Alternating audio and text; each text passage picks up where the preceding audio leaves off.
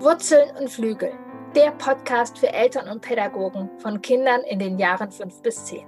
Mein Name ist Kirin Doritzbacher. Ich bin Eltern-, Familien- und Paarberaterin, Ergotherapeutin und Mutter von drei Kindern.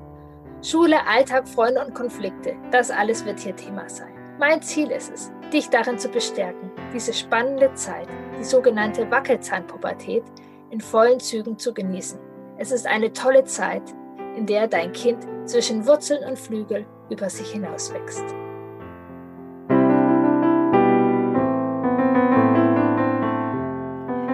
Herzlich willkommen. Ich freue mich von Herzen, dass du bei dieser so spannenden Podcast-Folge dabei bist.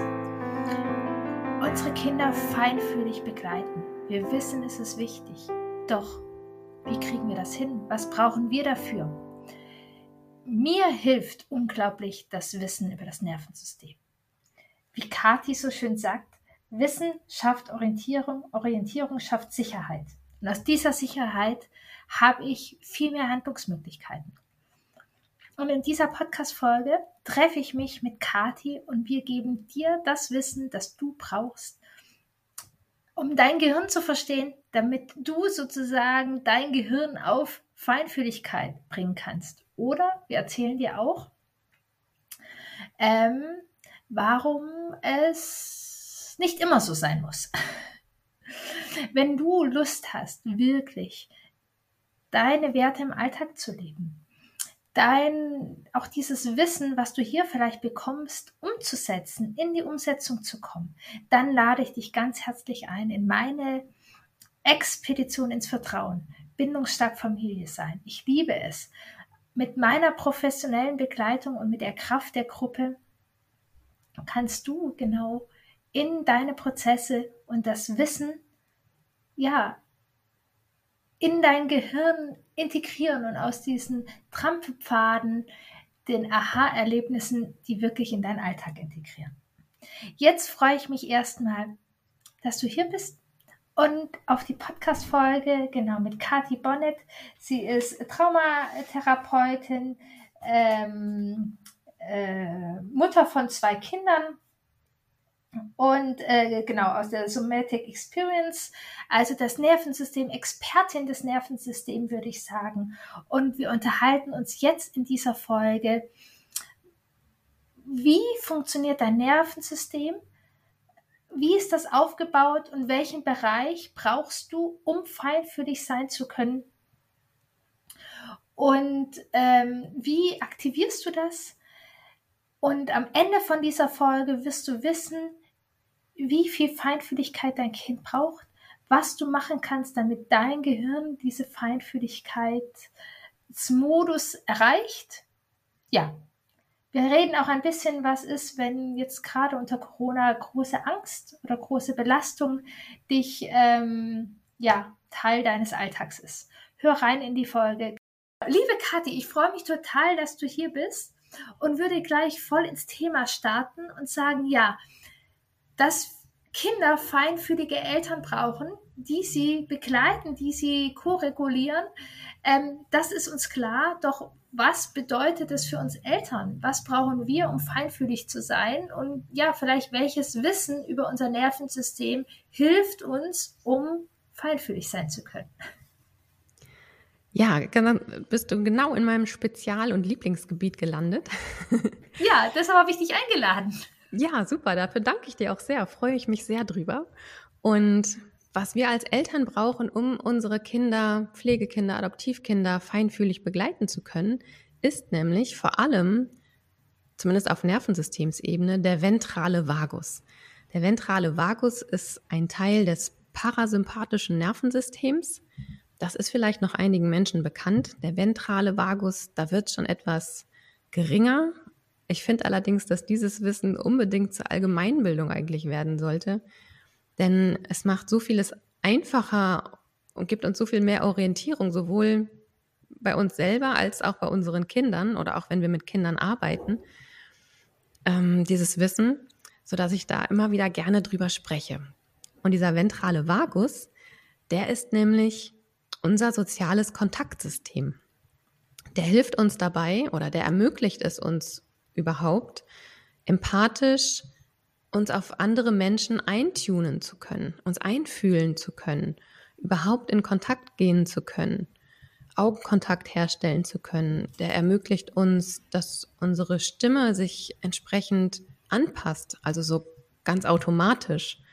Der ermöglicht es auch, dass wir die feinen Nuancen im Gegenüber hören können. Also der hat auch Einfluss auf unser Hörerleben und eben auch auf unsere Stimme. Ja, und auch das ist total spannend. Also unser Zentr äh, ventraler Vagus darf aktiv sein, damit wir das überhaupt können, dass wir die Nuancen bei unserem Gegenüber bemerken und darauf, was ja ganz viel automatisch oft passiert. Ähm, genau, das geht über diesen Nerv, wenn ich das so verstanden habe. Ja, ganz genau. Das ist tatsächlich eine Voraussetzung dafür, dass wir empathisch im Kontakt mit anderen Menschen sein können. Ja. Und dieser ventrale Vagus, also der ventral heißt übersetzt der vordere, der vordere Teil des Vagusnerves. Der Vagusnerv allgemein, also der gesamte Vagusnerv, der heißt so, weil er so durch den Körper vagabundiert und der ist unser parasympathisches Nervensystem. Genau, vielleicht können wir das, die Einbettung einmal machen. Jetzt ja, wissen genau. wir, den, den brauchen wir, da gehen wir nachher nochmal genauer drauf ein. Aber was macht dieser äh, vordere Vagabund? Zu wem gehört er und was macht das System? Was ist das äh, Nervensystem eigentlich von uns? Also wir haben genau. Gehirn, ja, aber das Gehirn, also erzähl mal. Genau, also wir fangen mal ganz von vorne an. Was ist eigentlich das Nervensystem? Also ich versuche mich ganz kurz zu halten.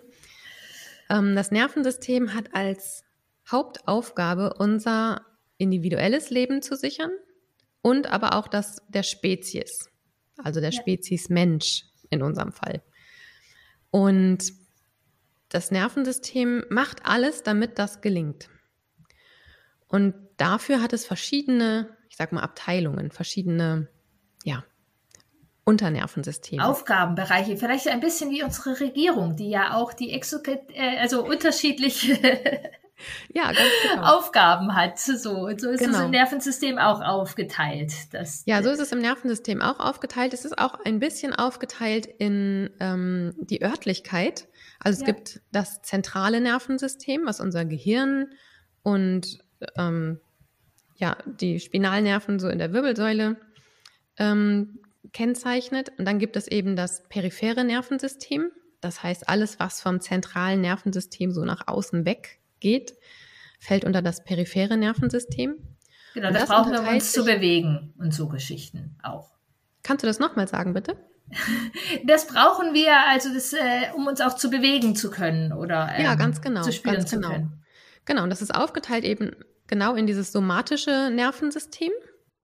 Das, da ist ne, alles, was mit Bewegung auch zu tun hat, dass sich unsere Augenlider automatisch äh, schließen und öffnen, aber auch, dass wir ein Bewusstsein dafür haben, wo wir uns im Raum mit unseren Körperteilen befinden. Das läuft über das somatische Nervensystem. Und dann haben wir eben noch äh, das autonome Nervensystem. Das ist ein bisschen mein Lieblingsbereich. Vielleicht, weil ich selber ein bisschen autonomes Wesen bin. Dem kann man nämlich nicht genau sagen, jetzt mach mal bitte Herzschlag auf 137 Beats per Minute. Jetzt bitte, wenn ich yeah. schnipse. Und dann, wenn ich nochmal schnipse, machst du bitte auf 56 Beats per Minute. Das funktioniert leider nicht. Das autonome Nervensystem macht das wirklich total autonom und reagiert auf die Situation im Außen. Also und außen heißt dabei aber auch äh, unser Körperinneres. Also es reagiert auf die es umgebende Situation, um uns eben in dieser umgebenden, uns umgebenden Situation zu schützen und dort unser Überleben zu sichern. Und ich finde es ehrlich gesagt ein ziemlich geniales System. Und alle, die jetzt hier zuhören, also bei euch hat es offensichtlich bisher einen ziemlich guten Job gemacht. Ja, genau. Und dieses autonome Nervensystem unterteilt sich aber eben auch nochmal in verschiedene Bereiche. Und da haben wir einmal den Bereich des sympathischen Nervensystems, der Sympathikus. Den brauchen wir zum Beispiel, um in die Mobilisierung zu kommen. Also ja, sowohl Aktivität. Genau, so. Aktivität. Ja, so ein bisschen unser Gaspedal. Ja, unser Gaspedal, ganz genau. Und zwar eingebettet einmal in Sicherheit, zum Beispiel beim Sport. Ja, da machen wir ordentlich Action oder beim Tanzen oder überall, wo, auch beim Spielen, auch beim Spielen mit unseren Kindern, wenn wir, äh, ne, sei es, was weiß ich, Lego spielen, mit Puppen spielen, mit ihnen kreativ irgendwie sind und wo überall ein bisschen mehr Action ist. Ja, ja das selbst ja. jetzt, wenn wir die Podcast-Folge aufnehmen. Also ich sitze ziemlich aufrecht, ich sitze nah dran, ich folge dir gebannt. Das könnte ich jetzt nicht, wenn ich hier nicht ein bisschen Aktivität in mir hätte. Ja, genau. Ich würde sagen, da sind wir so an der unteren Spanngrenze ne, des, des yeah. Sympathikus. Da ist, also sobald der Sympathikus aktiv mit dabei ist, da ist immer auch, sind Stresshormone mit dabei, aber natürlich in unserem Zustand jetzt zum Beispiel relativ wenig. Was aber ganz anders aussehen würde, wenn ich jetzt äh, verfolgt würde von einem Tier, ja. was mir gleich in die Bade beißen möchte oder sowas, ja, dann bin ich halt auch in Bewegung, in Aktion. Ich versuche zum Beispiel wegzulaufen, vielleicht versuche ich zu kämpfen, wenn das irgendwie sinnvoll für mein Nervensystem erscheint. Und da sind die Stresshormone, die damit ausgeschüttet werden, aber viel, viel höher, weil das eben eingebettet ist in Angst und nicht mehr ja. in Sicherheit, wie beim äh, spielen oder jetzt hier beim Podcast aufnehmen zum Beispiel. Das ist wirklich so signifikant für unseren Sympathikus, also alles, was mit Action zu tun hat, aber natürlich eben in dieser Bandbreite. Genau, und du hast jetzt gesprochen, die Action, wenn ein wildes Tier hinter uns herrennt. Heutzutage rennen nicht so viele wilde Tiere hinter uns her, aber vielleicht das Finanzamt oder ähm, steigende Corona-Zahlen oder was weiß ich was. Also es gibt ja inzwischen neue wilde Tiere, die uns den Sympathikus aktivieren können. Ja, ganz genau. Also ich hatte neulich einen kleinen Klienten in der Praxis, dem äh, ist ein Hund hinterhergelaufen. Also das war zwar kein wildes Tier, aber durchaus auch ein Tier. Aber genau, mit den steigenden Corona-Zahlen auf jeden Fall oder auch ähm, Homeschooling, all dieser Leistungsdruck manchmal oder auch Anforderungsdruck, was man eben als, als Elternteil eben auch alles unter einen Hut kriegen muss. Ja, das ist ja äh, Wahnsinn. Ich bin ja selber Eltern und äh, wir jonglieren da ja schon einfach eine ganze Menge und Corona hat uns da einfach noch ein paar mehr Jonglierteller mit äh, in die Hand gegeben. Und das macht Stress. Genau. Ja. Das bringt den Sympathikus mit an Bord und zwar viel länger, als uns das manchmal lieb ist. Genau, das ist ein Teil des äh, autonomen Nervensystems. Ein weiterer Teil ist das parasympathische Nervensystem. Wie gesagt, das kennen vielleicht schon die einen oder anderen. Und dieses parasympathische Nervensystem ist nochmal aufgeteilt. Allgemein kann man sagen, das ist der, der Vagusnerv, der komplette. Und der heißt Vagusnerv, weil er wie so ein Vagabund durch unseren Körper zieht. Und der vordere Teil, das ist eben der ventrale Vagus. Über den werde ich nachher eben noch ein bisschen mehr erzählen. Der ventrale Vagus ist aber unser soziales Kontaktsystem, was uns eben ermöglicht, uns in andere Menschen einzutunen. Auf den gehen wir nachher einfach ja noch ein bisschen mehr ein. Ja. Und wo es einen vorderen Teil gibt, gibt es meistens auch einen hinteren Teil. Das ist der dorsale Vagus. Und der dorsale Vagus, das ist der Teil in unserem Nervensystem, der für die Immobilisierung zuständig ist. Also ganz also im Gegensatz zum Sympathikus. Die Bremse dazu. Zu der, äh, zum Gaspedal gibt es auch eine Bremse. Ganz genau. Zum Gaspedal, das Pendant ist, ist die Bremse. Und aber auch die gibt es in einer Bandbreite von Qualitäten. Also ja. auch wieder hier eingebettet in Sicherheit brauchen wir einen physiologischen Zustand, der von diesem dorsalen Vagus eben dominiert wird, zum Beispiel um schlafen zu können. Ja. Wenn wir ein Nervensystem haben, was vom Sympathikus dominiert ist, weil wir uns abends vorm ins Bett gehen noch aufregen und Sorgen machen, äh, noch die To-Dos für den nächsten Tag im Kopf haben und nicht abschalten können, dann sind wir zum Beispiel gar nicht in so einer Physiologie, wo wir, wo der dorsale Vagus dominant werden kann. Und das kann zum Beispiel verhindern, dass wir einschlafen können oder tief schlafen können oder durchschlafen können. Das hat dann tatsächlich mit der physiologischen Grundlage zu tun, die wir nicht erreichen können.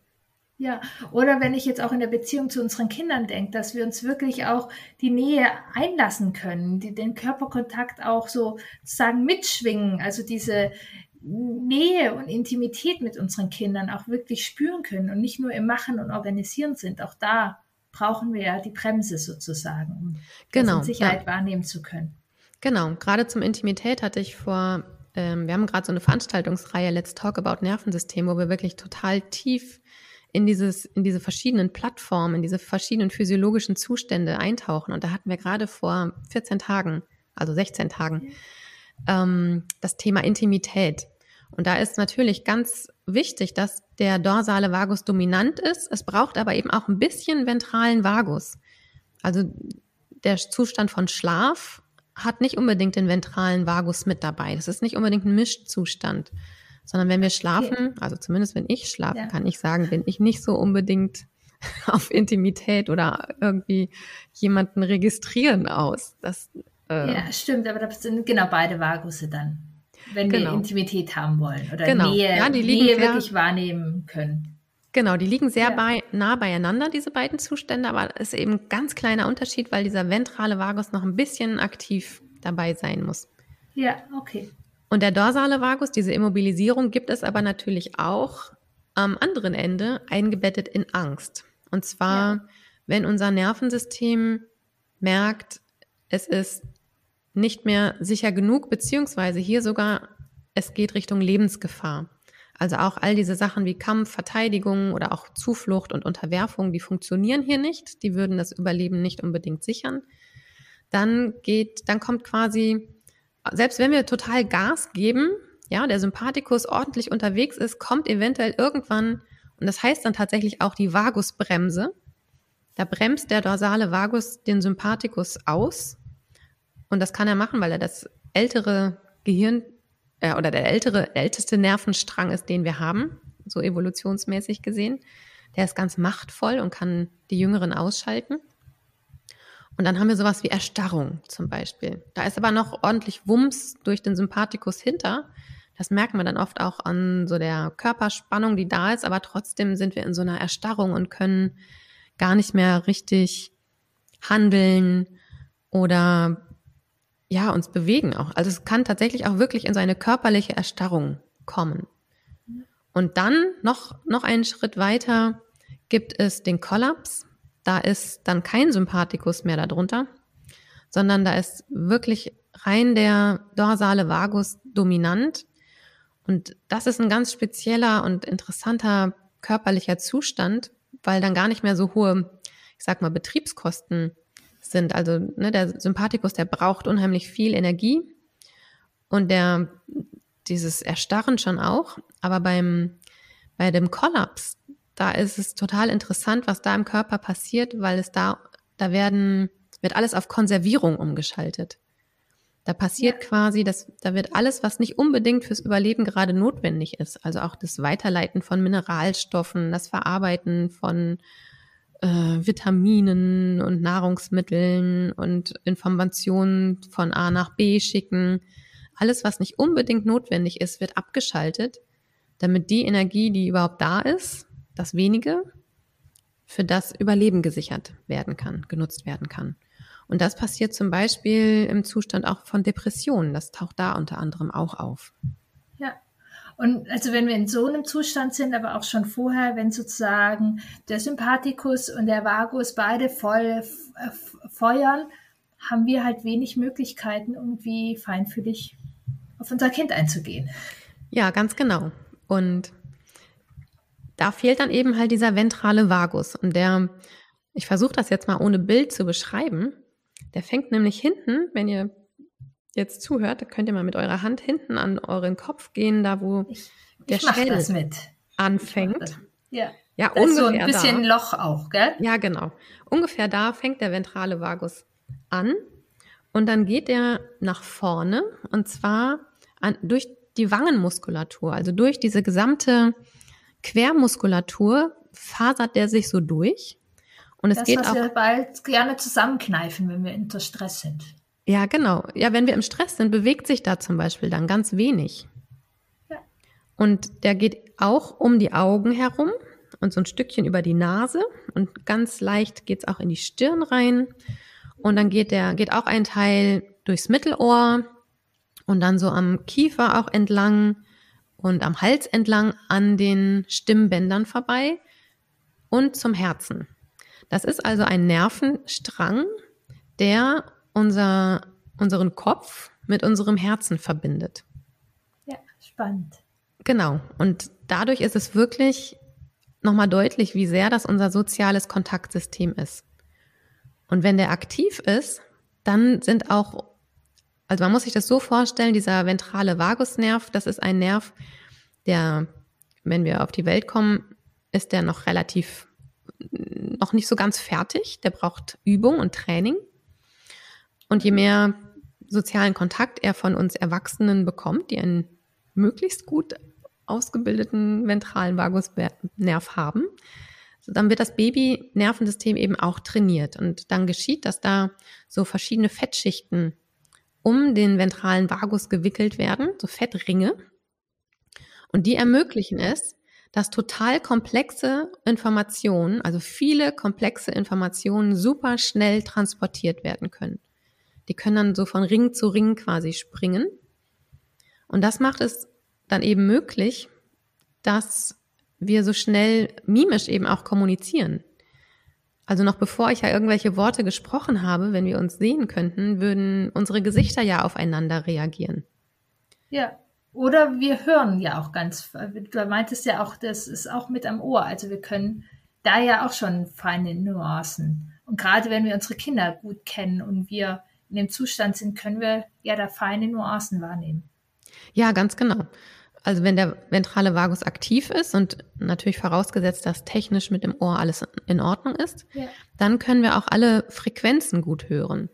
Wenn der ventrale Vagus weniger aktiv ist, dann können wir vor allem diese mittleren Frequenzen gar nicht mehr so gut hören. Dann hört unser oder werden vor allem die tieferen Frequenzen und die höheren Frequenzen weitergeleitet. Und das kommt wirklich noch aus Urzeiten, wo diese tiefen Frequenzen, dieses oh, ich bin der Bär und ich will alle fressen, als, als Indikator für Gefahr. Und die höheren Frequenzen, so, ah, ähm, was signalisiert, da, da ist die Herde, die uns eventuell Schutz bieten kann und Sicherheit bieten kann. Und das ist etwas, was unser Nervensystem, je unsicherer es sich fühlt, sucht es natürlich, also braucht es Orientierung wo ist die Gefahr und wo ist die Sicherheit, damit andere Überlebensimpulse entsprechend ausgeführt werden können. Wenn ich nicht weiß, wo die Gefahr herkommt, weiß ich nicht, wohin ich boxen muss. Und wenn ich nicht weiß, wo die Sicherheit ist, weiß ich nicht, wohin ich fliehen kann. Das ja, sind also. Diese, ja, und diese feinen Dinger, die spielen ja dann keine Rolle. Genau, dieses so, Feine dann, ja, ist dann einfach dann total nicht. egal. Ja, und weißt du auch erzählst, das ist total spannend. Ich merke das, ich habe ein Kind, das kann ich manchmal nicht hören, die Stimme. Dann mhm. werde ich denken, mach doch nicht so eine quietsche Stimme. Mhm. Ähm, und ich habe eben genau das festgestellt. Diese Stimme nervt mich so unglaublich, wenn ich gestresst bin. Ja. Das hat, also die Stimme von meinem Kind verändert sich nicht. Aber ich habe inzwischen in meinem Alltag, dass es späteste Notbremsung ist, wenn ich dieses Kind anmecker, dass es immer so quietschig spricht, dass da eigentlich was mit meinem Stresssystem sozusagen am Schwanken ist. Genau, das kann total gut sein. Und wenn wir halt in diesem Stresszustand sind ne, und unser eigener ventraler Vagus dadurch eben weniger aktiv ist, dann hören wir auch diese feinen Nuancen nicht mehr, wir werden empfindlicher und wir kriegen diese Zwischentöne nicht mehr mit und wir können uns eben nicht mehr ganz so fein eintunen, wie wir das vielleicht sonst auch von uns kennen, wenn wir super relaxed und entspannt sind. Genau, das ist da so mit den Tönen, aber das ist genau natürlich auch andere Hinweise, die unsere Kinder uns einfach geben. Also dieses soziale Miteinander ist umso mehr wir gestresst sind, ist dieser äh, ventrale Vagus ähm, macht die Funktion nur noch auch auf die Überlebensdinge. Und da gehört es dann nicht mehr unbedingt dazu, äh, die ganz feinen Signale, sondern nur noch die Überlebenssignale, auf die genau. zu reagieren. Ich hatte ein sehr eindrückliches Beispiel jetzt äh, vor ein paar Monaten in der Praxis, ein jüngeres Kind in der Schule und es wurde ohrtechnisch auch alles abgecheckt, weil er aber einfach immer gesagt hat, dass er in der Schule die Lehrkraft nicht versteht. Ja. Und die Hörtests, die waren alle unauffällig. Also wirklich alles in Ordnung. Und dieses Kind hat regelmäßig auch Ärger bekommen, weil es einfach ne, es hat dann nicht gehört, was die Lehrkraft an Aufgaben irgendwie gesagt hat oder gefragt hat. Dann hat's, hat das Kind das Nachbarkind gefragt, hat es irgendwie einen Rüffel gekriegt, weil es halt gequatscht hat. Also es hat so, also es hat sich so ein bisschen, äh, so ein bisschen eskaliert mit der Zeit und es hat aber auch alle so ratlos gemacht. Und die Lehrkräfte waren schon echt sauer, weil dieses Kind einfach immer gesagt hat, nee, ich habe nichts verstanden. Kann, können Sie das nochmal sagen, wenn es dazu überhaupt gekommen ist? Ja, also es waren manchmal ganz verzwickte Situationen. Und dann habe ich sowohl mit den Eltern als auch mit den Lehrkräften gesprochen und habe ihnen eben dieses Prinzip von dem Vagusnerv erzählt oder von dem ventralen Vagusnerv. Und dann war klar, also das Kind hat eine Traumatisierung und hat eben ständig inneren Alarm. Ja. Und ist halt in der Schule, vor allem in der Gruppe, Menschenumgebung stressen dieses Kind einfach. Das heißt, der ventrale Vagus ist einfach nicht voll aktiv. Und das heißt, all diese mittleren Frequenzen können nicht gut übertragen werden. Und da sind den Lehrkräften einfach so Schuppen von den Augen gefallen, den Eltern auch. Es hat alles Sinn gemacht. Und es war auf der Lehrkräfte- und auch Elternseite viel mehr Verständnis für das Kind da. Und alleine dieses Verständnis macht ja bei uns Eltern oder auch Lehrkräften wieder weniger Stress, weil wir uns nicht aufregen, weil dieses Kind uns ja nicht verstehen will und was wir uns sonst dann ja noch alles so überlegen. Sondern wir hatten die, es gab auf einmal Verständnis für das Kind und es konnte ganz anders auf das Kind eingegangen werden. Ja, es wurde auf einen anderen Platz gesetzt und nicht, weil es irgendwie doof war, sondern einfach, weil es ihm helfen konnte, da besser was zu verstehen. Es wurde auch in seiner Not viel besser gesehen. Also dieses Wissen darum hat alleine schon die Feinfühligkeit auch verändert.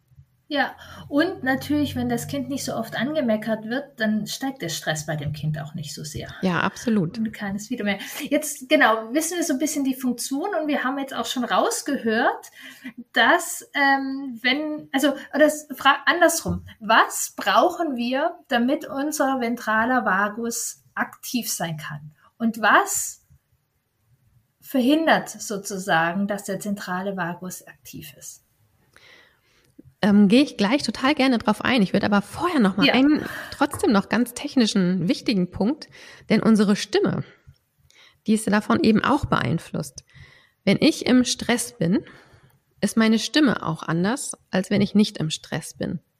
Also wenn ich ne, zu einer Podcast-Folge eingeladen bin oder meine eigenen Podcast-Folgen aufnehme, mache ich zum Beispiel vorher Übungen und dann da decken sich schon unsere, äh, komme komm ich schon auf deine Frage. Also ich habe ja die SOS-Übungen, die ich immer regelmäßig mache, ähm, die mein Nervensystem einfach auch trainieren und aber auch dann in solchen Situationen, wo ich es einfach reguliert haben möchte, kann ich diese Übungen machen, weil ich dann eben weiß, dass meine Stimme, weil da der ventrale Vagus an den Stimmbändern ja eben auch vorbeiläuft, ich sag mal, äh, rund läuft, ja. Also es hat eine, ist eine vollere Stimme. Also heute ist meine Stimme tatsächlich ein bisschen kratzig, habe ich das Gefühl, weil ich gestern so viel geredet habe. Ähm, aber normalerweise ist die noch, noch so wuff, noch so tiefer und gesetzter und man hört dann richtig auch so die, Reguliertheit aus der Stimme heraus. Wenn ich angeschlagen bin oder wenn ich gestresst bin, dann wird meine Stimme auch so ein bisschen, also ich verstelle sie jetzt bewusst gerade, aber sie wird einfach enger und das hört man. Ja, auch da kann ich sagen, meine Kinder, die finden meine Stimme oft schneller meckrig, wie ich sie finde. Ja. Und das ist eben, wenn ich einfach schon gestresster bin. Ich habe das Gefühl, ich rede noch nochmal sozusagen, aber durch diesen Stress verändert sich die Tonlage schon ein Stück. Ganz genau. Ja, und da, und da interferieren wir ja einfach miteinander. Ja, da ist ja Koregulation ist für mich da einfach auch so ein wichtiges Wort oder ein, wichtiger Begriff in, im Umgang, im feinfühligen Umgang mit unseren Kindern. Denn Koregulation passiert im Grunde immer.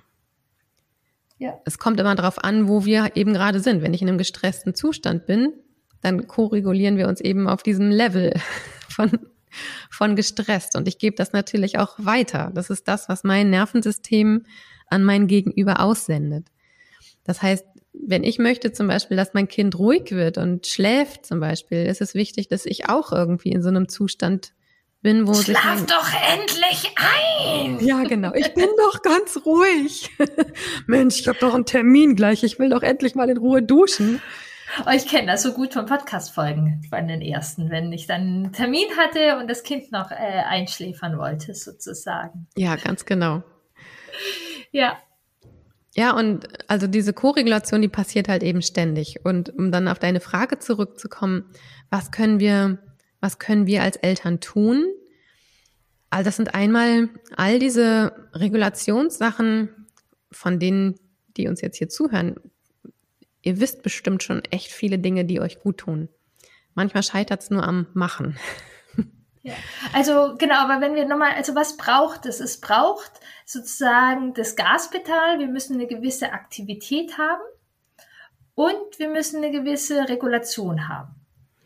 Genau, also die beiden physiologischen, die beiden physiologischen Zustände, die eigentlich optimal sind dafür, ist einmal oder es sind, es sind zweieinhalb bis drei. Also okay. Also einmal dieser Zustand der Intimität, da wo der ventrale Vagus auch aktiv ist, aber so ganz leicht, der ist so ganz sanft dort aktiv.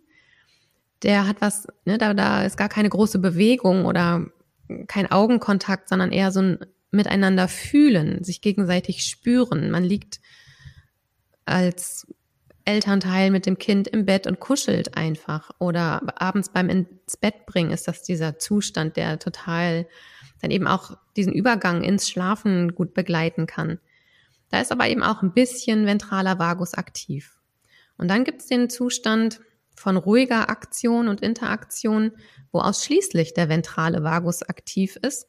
Das ist so ein bisschen ohne Bremse, aber man hat, also es ist so ein, ich weiß gar nicht, wie man das, was das Pendant in der Beschreibung dann wäre in dem, in dem Bild. Da ist auf jeden Fall kein Sympathikus aktiv. Also da schafft es der ventrale Vagus selber, uns so zu regulieren, also auch den Herzschlag zu regulieren. Das funktioniert dann über den Sinusknoten und eben nicht über den Sympathikus und die, und die vagale Bremse, äh, dass unser Herzschlag reguliert wird, sondern das schafft der ventrale Vagus dann ganz alleine. Der hat freie Bahn sozusagen. Genau, der hat freie Bahn. Und das sind so, das ist so zum Beispiel, wenn wir miteinander essen und es jetzt kein Theater gibt, weil irgendjemand was nicht mag oder so, sondern ein harmonisches Essen, ein geselliges Oder wir uns nicht angegriffen fühlen, wenn jemand was nicht mag. Nee, nee, das auf gar keinen Fall. Aber ich ja. beschreibe einfach diesen Zustand. Ja. Ähm, wenn jemand was nicht mag und sich aufregt, dann kommt halt ne, der Sympathikus direkt ins Spiel. Und ja. es sind diese Situationen, wenn wir gesellig miteinander zusammen sind, zum Beispiel beim Essen oder beim miteinander Karten spielen oder auch im Gespräch miteinander. Da passiert so ein bisschen Bewegung, aber eben nicht so dolle. Ja. Und das ist ein total äh, guter Zustand, um feinfühlig auf sein Kind eingehen zu können. Und dann aber natürlich auch dieser Zustand, bei mir heißt der dann Aktion und Interaktion oder, oder Spiel. Das ist der Zustand, wo dann Sympathikus und ventraler Vagus gleichzeitig aktiv sind. Okay, ja. Das ist, ja, wenn wir wirklich dann auch, auch zum Beispiel miteinander raufen oder ähm, ja, ein wilderes Spiel oder ne, beim Brettspiel geht's heiß her und oh Mensch, schon wieder ein Sechser und schon wieder ein Pasch und keine Ahnung. Ähm, ja, also auch da, wo ganz viel Interaktion passiert, aber noch relativ wenig Stresshormone da sind. Das sind im Grunde diese drei physiologischen Zustände, die total optimal sind, um uns einfühlen zu können und unser Kind dann eben auch feinfühlig begleiten zu können. Ja. Und dafür, genau, hatte ich vorher ein bisschen unterbrochen, brauchen wir halt diese Dinge, wo wir wissen, dass die uns gut tun. Und daher ist es so wichtig, wo ja in der Bedürfnisorientierung manchmal der erste Schritt vergessen worden ist, dass es nur um die Bedürfnisse der Kinder geht. Ähm, das kann dann eben gar nicht sein, weil wir dann ja dann sozusagen im Error bei uns landen.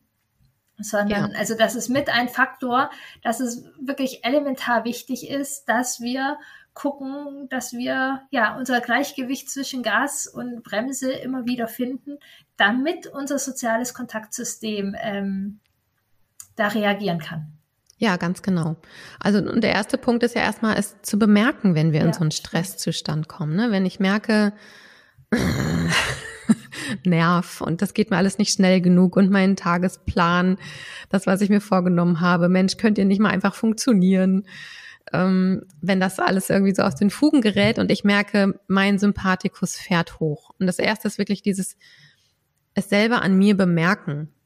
Und das ist für viele schon, es ist gar nicht so einfach manchmal. Ja, das ist ganz viel Thema bei mir in der Praxis, sich überhaupt wieder so wahrnehmen zu können, damit wir solche Sachen überhaupt merken. Und das ist auch gar nicht, ich meine, es ist, ne, so im Trubel ist das halt total schwierig, sich selber zu bemerken. Ja. Und gleichzeitig, also wir sprechen gerade, wie wichtig das ist, doch brauchen es jetzt unsere Kinder auch nicht 24 Stunden sieben, dass wir nur auf uns, also dass wir nur da die allerfeinfühligsten Momente sozusagen haben. Es ist ja ein Zustand, der immer wieder nötig ist, aber unsere Kinder lernen ja auch von uns, wie wir uns dann zum Beispiel auch aus unterschiedlichen ähm, Zuständen regulieren können. Das, das dürfen ja, sie ja auch erleben. Genau, es braucht es wirklich nicht 24-7. Also ich meine, ich finde diesen, der, da gibt's auch dann diesen Film gerade, Good Enough Parents. Und es gibt auch wirklich dieses Present Enough. Also es reicht, präsent genug zu sein. Ja. Und das ist weit entfernt von 100 Prozent. Ja, und ich habe gerade gelesen, ich glaube, das sind sogar reicht äh, 30 Prozent. Ganz, ganz genau. Ja, es sind 30 Prozent, die reichen. Ähm, denn unsere Kinder müssen ja natürlich auch lernen, und die lernen das ja auch von uns, wie wir damit umgehen, wenn wir im Stress sind, wie wir trotzdem die Verantwortung dafür vielleicht bei uns lassen können, wie wir mit Fehlern umgehen können, wenn uns das vielleicht nicht gelungen ist, wie wir trotz nicht gelungen vielleicht trotzdem liebevoll mit uns sein können. Das sind ja, ist ja auch ein großes Lernfeld meine, das sind noch fünf andere Podcast-Folgen, die wir darüber dann. Ja. Eine zweite machen wir ja gleich noch, wo wir aufs Kind schauen. Aber genau. jetzt hier, genau. Aber das, das finde ich eigentlich genau ganz gut. Diese, diese 30 Prozent, die sollten es sein. Und da dürfen wir gucken, was brauchen wir, um dass wir diese 30 Prozent in diesem Zustand sind, wo wir wirklich feinfühlig auf die Kinder eingehen. Und wenn wir jetzt an den Winter denken, an die steigenden Corona-Zahlen, an das Homeschooling und all diese Geschichten, dass wir auch da gucken, können wir vielleicht die 20 Prozent halten.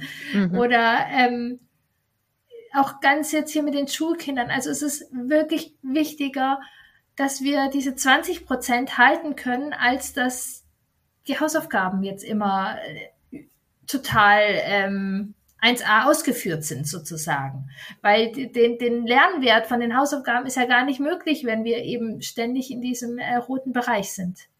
Ja, ganz genau. Da gehen wir, genau auf diesen Punkt gehen wir in der nächsten Podcast-Folge drauf ein.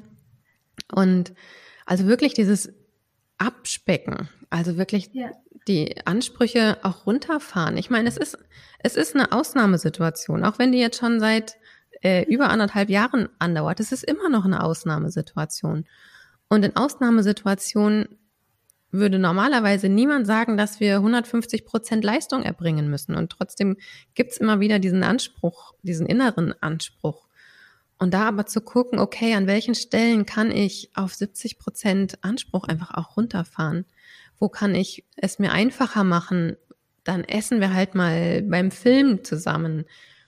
Oder es gibt halt drei Tage hintereinander das gleiche einfache Essen. Oder dann schlafen halt alle in einem Bett. Oder was auch immer ihr als Familie irgendwie miteinander braucht, um ja, euch sicherer, ruhiger, weniger gestresst zu fühlen und es auch gemeinsam rauszufinden. Das ist zum Beispiel etwas, das machen wir oft gemeinsam in der Familie, dass wir uns zusammensetzen und drüber sprechen, was brauchen wir eigentlich gerade, um mit der Situation, wie sie gerade ist. Ich meine, so doof sie ist und so sehr wir uns über manche Dinge und Regeln auch ärgern und über andere Menschen ärgern. Ähm, die Situation ist ja, wie sie ist. Und wir können, haben, haben da trotzdem immer noch Spielraum zu gucken, was machen wir damit? Und wie können wir es schaffen, mit Widrigkeiten umzugehen? Und es ist für mich auch immer wieder eine Chance, ähm, unseren Kindern zu zeigen, wie sie mit Widrigkeiten umgehen können, auch mit dollen Widrigkeiten, auch mit langanhaltenden Widrigkeiten. Die Corona-Pandemie wird ja nicht die erste und einzige Krise im Leben unserer Kinder wahrscheinlich sein, wenn ich mir so die Politik angucke. Ja. Ja, genau. Total wichtig. Ich hätte eins, genau, was, was mir jetzt auch eben immer mehr begegnet, ist, dass einfach genau der Ärger über Geschichten diese Belastungen sind. Es ist nun natürlich tatsächlich auch eine Pandemie und die Angst spielt auch eine Rolle. Du hast mhm. vorher was von SOS-Übungen geschrieben. Wie ist denn, wenn wir jetzt das Gefühl haben, dass die Angst uns wirklich hier unsere Feinfühligkeit nimmt? Ähm, was da, du hast da Podcast-Folgen, Kurse, erzähl mal ganz kurz, was wir, weil, also wir haben jetzt hier nicht mehr den Raum, sozusagen wirklich auf diese Angst einzugehen, aber ich erlebe die ganz oft, deshalb würde ich hier gerne eine Brücke bauen. Ja. Was ist, wenn wir merken, dass die Angst uns diese Feinfühligkeit gerade oder die Angst unseren äh, genau ventralen Vagus äh, abklemmt? Genau, also ich habe die SAS-Übungen zusammengestellt. Das sind, ist eine Abfolge von Übungen, die ich in der Praxis anwende bei Klienten, Klientinnen groß und klein, bei Panikattacken, bei Angstzuständen, bei großer Trauer, bei Verlust, bei Prüfungsängsten, bei Konzentrationsschwierigkeiten, Schlafstörungen etc. Also in so Akutsituationen. Da wende ich die einmal mit denen an und gleichzeitig wende ich sie aber auch in Alltagssituationen so als Zähneputzen fürs Nervensystem an. Also ich mache die selber. Yeah relativ regelmäßig. Und diese Übungen, die findet man bei uns auf der Webseite auf helpercircle.de kostenlos als Video. Das sind Körperübungen. Und ähm, also man findet sie als Video kostenlos zum Mitmachen oder als Audiodatei zum Runterladen. Und man findet sie auch als Kinderbuch. Ich habe diese Übungen in eine Geschichte integriert und illustriert und in ein Buch gepackt, Die Reise des Schmetterlings. Und da gibt es auch ein kostenloses Video, wo ich das Buch vorlese und die Übungen vormache. Und es gibt pädagogisches Begleitmaterial dazu. Das ist auch kostenlos ohne Buchkauf runterladbar. Also ja. die alle Körperübungen, also ja, jetzt gar nicht nur die SOS-Übungen. Ich finde die SOS-Übungen super und total hilfreich und die haben auch diesen Sommer, wir haben, hatten so eine Aktion mit dem mit den Hochwassergebieten. Wir haben knapp 1000 Bücher, die von anderen gespendet wurden in die Hochwasserregion schicken können, um in dieser Akutsituation vor Ort gerade Kinder und Familien unterstützen zu können. Und ich meine, das hilft eben auch in dieser Corona-Phase. Ja, ja, da äh, ganz enorm und wirklich meine große Empfehlung ist, diese Übungen regelmäßig zu machen. Egal wie hoch das Stresslevel in dem Augenblick dann gerade ist. Aber es ist ein bisschen wie mit äh, Sport. Ja, wenn wir regelmäßig Laufen trainieren und unsere Fitness trainieren, dann können wir auf einmal in, Not, in einer Notsituation schnell wegsprinten. Ja. ja. wir fangen ja nicht in dem Augenblick, wenn, wenn die Notsituation an ist, dann, dann brauchen wir ja diese Fitness und die trainieren wir vorher. Und so ist das auch ein bisschen mit den SOS-Übungen. Wenn man die regelmäßig vorher macht, dann ist sie uns eben, sind sie uns in Akutsituationen auch gut zur Verfügung.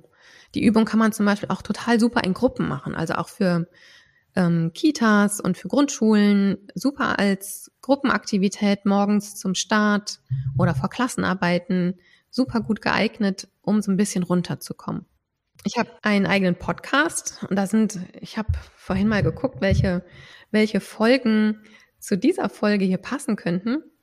Ähm, also es gibt eine Doppelfolge zum Thema, ich explodiere, wenn mein Kind ständig meine Grenzen überschreitet. Nee, das ist eine Einzelfolge, genau ich explodiere, wenn mein Kind ständig meine Grenzen überschreitet. Da, da gibt es eine Folge und es gibt eine Folge, mein Kind ist wütend und schlägt andere. Das bringt uns ja auch oft in die Verzweiflung. Und es gibt eine Folge, ähm, warum körperorientierte Übungen oder auch Therapieverfahren hilfreicher sind als kognitive.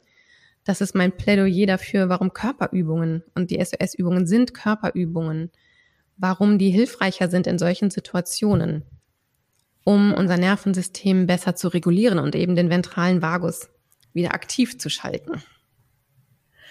Ja, genau, super. Ich, ich wollte genau, wir können gleich auch nochmal, wo man dich findet. Ich würde gerade total gerne nochmal zusammenfassen, weil wir haben jetzt 41 Minuten, mhm. total spannend. Ich liebe es ja. Mal gucken, ja, ich denke, meine Hörer sind ja ein Ticken ähnlich, die werden es auch lieben. Ähm, also wir haben davon gesprochen, dass unser ventraler Vagus, dass wir den brauchen, dass das unser soziales Kontaktsystem ist. Genau. Und damit der aktiv ist, brauchen wir eine gewisse Aktivität und doch nicht zu viel Stress. Ganz genau. Das, und das ist, und wie das genau passieren kann, kann man dann nochmal hören.